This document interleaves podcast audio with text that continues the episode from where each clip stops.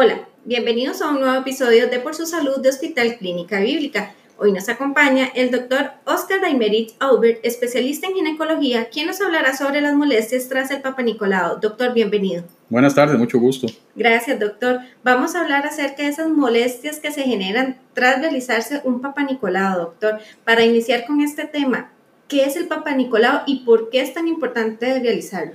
Ok, el Papa Nicolau es un examen citológico donde se recolectan células del cuello de la matriz, tanto de su parte externa como del canal endocervical y de los fondos de saco posteriores de la, de la vagina. Son células que se recolectan, se fijan en diferentes medios y se manda al laboratorio para que el patólogo las examine las células. Eh, por eso es una citología. Y me, da, me va a dar el, el patólogo dos diagnósticos, o células de forma, tamaño normal, que crecen y maduran adecuadamente, o lo contrario, células que crecen más rápido, cambian de forma, aumenta el tamaño del núcleo, no maduran, se desordenan. Eso es una alteración del crecimiento de las células o lo que se llama en patología, en medicina, una displasia, que se clasifican como lesiones de bajo grado cuando el grosor o la cantidad de células es mínima, solo, solo un tercio del grosor epitelial está afectado, o lesiones de alto grado cuando que son las displasias moderadas y severas. Es importante hacer la diferencia porque el riesgo de que evolucionen a una lesión mayor pues entre más grande sea la displasia, entre más severa sea, más riesgo existe, ¿verdad? Pero en realidad el Papa Nicolau como tal no es un método diagnóstico, es un método de screening o de tamizaje para pesquisar cuáles son las mujeres que pueden estar ya iniciando un proceso premaligno o que ya lo tienen, ¿verdad? Y, y, cuáles pacientes pues no, no, no, están expuestas a ese riesgo en el momento. Doctor, ¿cómo debe prepararse uno como mujer para ir a realizarse el Papa Nicolau? Porque a veces las mujeres tienden a tener como ese temor, ¿verdad? Esa angustia de que mañana me toca ir a hacerme el Papa Nicolau, que me va a doler, que me siento incómoda. ¿Cómo debo prepararme? Claro, en realidad la preparación tiene dos partes. Una lo que es psicológica, emocional, como decís vos, para que llegue la paciente tranquila, relajada, explicarle a la paciente qué es el Papa Nicolau, lo que hablamos antes, cómo se toma, para que eso la tranquilice y le ayude a estar relajada durante el procedimiento, que es lo que más ayuda a que no sea doloroso el examen. Incómodo, pues siempre es el examen ginecológico vaginal siempre va a ser incómodo, pues por la sensación de presión que se hace en la vagina cuando se abre el espéculo, por vergüenza de muchas pacientes, de colocarse en la posición ginecológica para un examen, sobre todo si no tiene una, una confianza ya bien establecida con su ginecólogo o ginecóloga. Pero básicamente la preparación es que la paciente se asesore con el mismo médico que se lo va a tomar o la enfermera eh, de cómo se toma la muestra, de que en realidad dolor no debe haber, que es un examen que se toma muy rápido en realidad, este, desde el punto de vista emocional. Y desde el punto de vista ya de preparación de la paciente, es importante que por lo menos 24 horas antes de la cita para la toma del Papa Nicolau no haya habido relaciones sexuales, que el día que va a hacerse el Papa Nicolau no esté con la menstruación ni con ningún tipo de sangrado como post o premenstrual, que no tenga un flujo anormal fuera del flujo habitual de toda mujer joven, ¿verdad? Que no traduzca una infección vaginal, porque eso haría que la muestra del Papa Nicolau, ya sea la presencia de sangre o la presencia de una vaginitis, una vaginosis por bacterias o por hongos, va a hacer que la muestra que se tome de células no sea satisfactoria. Lo importante, perdón doctor, es informarle al médico cuando uno llega a la consulta, ¿verdad? Que ha pasado esto, que o tiene sospechas o mantuvo relaciones para que no altere el Papa Nicolau. Sí, exacto, para diferir la, la, la fecha de la toma. O sea, si la paciente no se le explicó o no sabe y llega a la consulta, lógicamente el médico es el que tiene, el, o la persona que va a tomar la muestra debe preguntarle, ¿estás con la regla? ¿Ya pasó? ¿No hay ningún sangrado? ¿Ningún flujo vaginal? ¿No has tenido relaciones sexuales en las últimas 24 horas? Todo eso con el objetivo de que la muestra que se recolecte en el consultorio y se envía al laboratorio de patología, que es donde hacen la interpretación del Papa Nicolau, sea de la mejor calidad posible. Porque muestras de mala calidad pueden dar o aumentar la posibilidad de falsos negativos. Exámenes yeah. que salen normales y hay una patología subyacente que no se diagnosticó. Doctor, ¿y cuánto tiempo tarda en realizarse este tipo de citología? Bueno, la citología, el panicolado se toma en realidad es como es parte de la consulta ginecológica. Al momento de hacer el examen físico ginecológico, pues se aprovecha y se toma el papá Nicolau. Si la paciente está relajada, tranquila, este, y coopera con el examen y el médico lo hace con delicadeza, le explica cómo, qué es lo que va a sentir, qué no va a sentir, etcétera, la, la, el, el, propiamente la recolección de la muestra no debe durar más de dos minutos, tres minutos, ¿verdad? Claro, doctor, ¿y qué enfermedades puedo detectar? Ahorita usted nos estaba comentando lo de las displasias y todo lo demás, pero fuera de micrófono nos estaba hablando también de la parte de papiloma. Claro, el Papa Nicolau como método de screening o de tamizaje se ideó desde los años 48 que se empezó a hacer en Estados Unidos hasta la fecha, se ideó básicamente con un único objetivo, El Papa Nicolau no es para diagnosticar infecciones vaginales, no es para diagnosticar si hay embarazo o no si hay embarazo, no es para ver si la paciente es fértil o no, en absoluto nada de eso.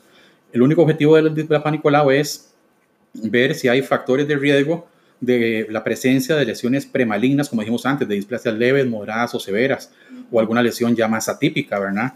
¿Qué traduciría la presencia de cualquiera de ellas?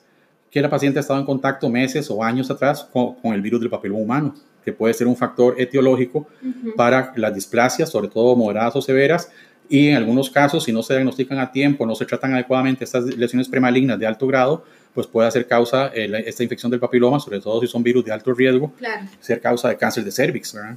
Eso también para evitarlo. Así Doctor, ¿una mujer embarazada puede realizar su papá Nicolau? Sí, en realidad no hay contraindicación. Eh, si, si, durante su periodo de gestación ya merita hacer el papá Nicolau, porque hace más de tres años no se lo hace, hace más de dos años no se lo hace, o tiene antecedentes de una displasia que ya fue tratada y, y tiene varios años sin control, debe hacerse. Pero lo ideal es que quien lo haga sepa la técnica para tomar el Papa Nicolau varía un poquito en la mujer embarazada y en la no embarazada. En la mujer embarazada se omite la toma de la muestra del endocervix, de la parte de dentro del cuellito, se toma solamente parte del, del exocervix. Y en general es preferible hacerlo tal vez después del primer trimestre, porque en algunos pocos casos la toma del Papa Nicolau, sobre todo en la embarazada, que, los cambios hormonales provocan que el cervix uterino sea más inflamado, más friable, puede provocar algún manchadito, algún sangradito en las horas posteriores. Y si eso ocurre en, el primer trimestre de embarazo, después de la toma del Papa Nicolau, tanto la paciente como el médico nos vamos a angustiar para saber si ese sangrado es consecuencia del Papa Nicolau, que no tendría ningún problema, cede solo el manchado, o si más bien ese sangrado traduce una amenaza de aborto. Entonces yo en lo personal prefiero hacerlo el Papa Nicolau en la mujer embarazada, si lo amerita, después de la, del primer trimestre. Y, perdón, si no es así y no, no urge tomarlo, pues se le explica a la paciente que se le tomará en su control postparto a las seis semanas postparto, que es cuando te sale de la cuarentena. Doctor, y para una mujer que no ha estado en periodo de gestación, ¿cada cuánto es necesario realizarse este tipo de citología? Bueno, eso varía mucho de país a país o de diferentes protocolos. A menos acá en Costa Rica, pues por, en, las normas de la Seguridad Social, de la Caja de Seguro Social, lo están indicando cada dos años. En otros países lo hacen hasta cada tres años o más. Yo generalmente a mis pacientes les recomiendo en lo personal hacerlo anualmente, sobre todo en pacientes que tengan factores de riesgo para infección por virus del papiloma, que sería otra charla más adelante, un tema completo, hablar sobre él. Claro, le podríamos dar continuidad. Doctor, ¿cuánto tiempo este, debo de esperar para hacer mis actividades normales después de realizarme este tipo de examen? Cero. O sea, la paciente sale del consultorio si no hay ningún otro problema, no se, no se hizo ningún otro procedimiento como una biopsia o de cervix o lo que sea. Si solo la toma del Papa Nicolau, es un examen que no interfiere en nada con la rutina diaria de la paciente. Es más bien la preparación previa. Exacto, lo importante es que llegue bien preparada para poder tomar una muestra de buena calidad y obtener un resultado confiable. ¿Y el resultado, doctor, puede variar cada cuánto o cada cuánto está el resultado? Bueno, eso depende del laboratorio, de dónde se tome, ¿verdad? Generalmente a nivel de medicina privada, pues lo generalmente después de tomar la muestra y que la reciba el laboratorio el mismo día o al día siguiente, pueden pasar de 5 a 8 días hábiles, ¿verdad? A veces en la caja, pues por razones de plétora de, de pacientes, etcétera, pues pueden durar 2, 3 meses o a veces más. Pero una vez que se entrega la muestra, podría estar lista en 3 a 5 días, ¿verdad? Doctor, ahora usted también nos estaba comentando que hay varios tipos de Papa Nicolau. ¿Nos puede mencionar? Sí, en realidad, bueno, sí son varios tipos en realidad, pero lo que varía en ellos, el objetivo de las dos, de, de las diferentes formas de tomar el Papa Nicolau es el mismo, diagnosticar la presencia o ausencia de células de lesiones premalignas del cuello del útero. Eh, hay dos tipos de Papa Nicolau en, en, general, podrían ser tres, ahora te explico cuál es el tercero. El primero es el Papa Nicolau tradicional, donde se toma la muestra de las células del exo y endocervix con una espátula de madera y un cepillito que se introduce en el endocervix y se hace un extendido en un portaobjeto, según una laminita de vidrio, se fija con alcohol y cera líquida para mandarlo al laboratorio. Lo que pasa es que esa muestra, lo que se manda ya fijado es lo que el patólogo puede ver, no puede manipular esa muestra para hacerla de mejor calidad, para limpiarla, digámoslo así. Claro. Entonces, desde hace muchos años existe lo que se llama el Papa Nicolau en base líquida o el monocapa, es lo que se toma en la misma muestra, la paciente siente la misma incomodidad, lo, lo mismo feillo al tomar la muestra, pero la muestra se toma con una brochita especial que ella misma toma eh, células del exo y del endocervix. Y en vez de extenderla en un vidrio, en vez de fijarla de una vez con un spray fijador, se manda, por decirlo así, en fresco. O sea, en fresco no es en un fresco, sino en fresco quiere decir que van las células sin tocarse, sin fijarse, en un líquido donde flotan y el, líquido las preserva. Para que el patólogo en el laboratorio centrifugue ese líquido y pueda separar lo que es sangre, lo que es moco, lo que son bacterias, lactobacilos y lo que son la capa de células. Es aún más completo entonces. Lo que, más completo en el sentido que lo que se obtiene es una muestra más limpia que le da más libertad o más posibilidad al patólogo de hacer un, un mejor diagnóstico. O sea, reduce la tasa de falsos negativos en comparación con el papá tradicional. ¿Verdad? Doctor, sí. Claro. Y, te decía que hay una tercera forma de tomar el papá Nicolau, que es el mismo monocapa o papá Nicolau en base líquida, donde el patólogo se le explica que uno quiere no solo que, haga el estudio citológico, a ver si son células normales o no, sino que además de esa misma muestra, por técnicas de biología molecular, determine la presencia de ADN, el BPH, del virus del papiloma, que es lo que se llama el co-test. En una misma, una misma muestra se determina si hay virus del papiloma, qué tipo es, y nos dice si el Papa Nicolau está normal o no. Perfecto, doctor. Más bien, muchísimas gracias por la, por la explicación. No sé si desea agregar algo más para ir finalizando con nuestro podcast de hoy. No, básicamente que tenga la paciente eh, conciencia de que la importancia del Papa Nicolau es precisamente esa, prevenir el cáncer de cervix.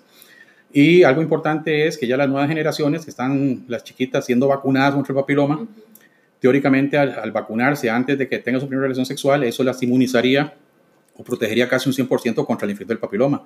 Sin embargo, se da la recomendación a nivel internacional que aunque las pacientes, pacientes hayan recibido su esquema completo de vacunas contra el papiloma, eh, eso no, no, no, no, no, las excluye de que se hagan el Papa Nicolau de todas maneras mejor. cuando, cuando califiquen. Claro, ahora que dice cuando eh, clasifiquen. Califiquen. Califiquen, perdón. Doctor, ¿a partir de qué edad entonces se debe realizar un Papa Nicolau?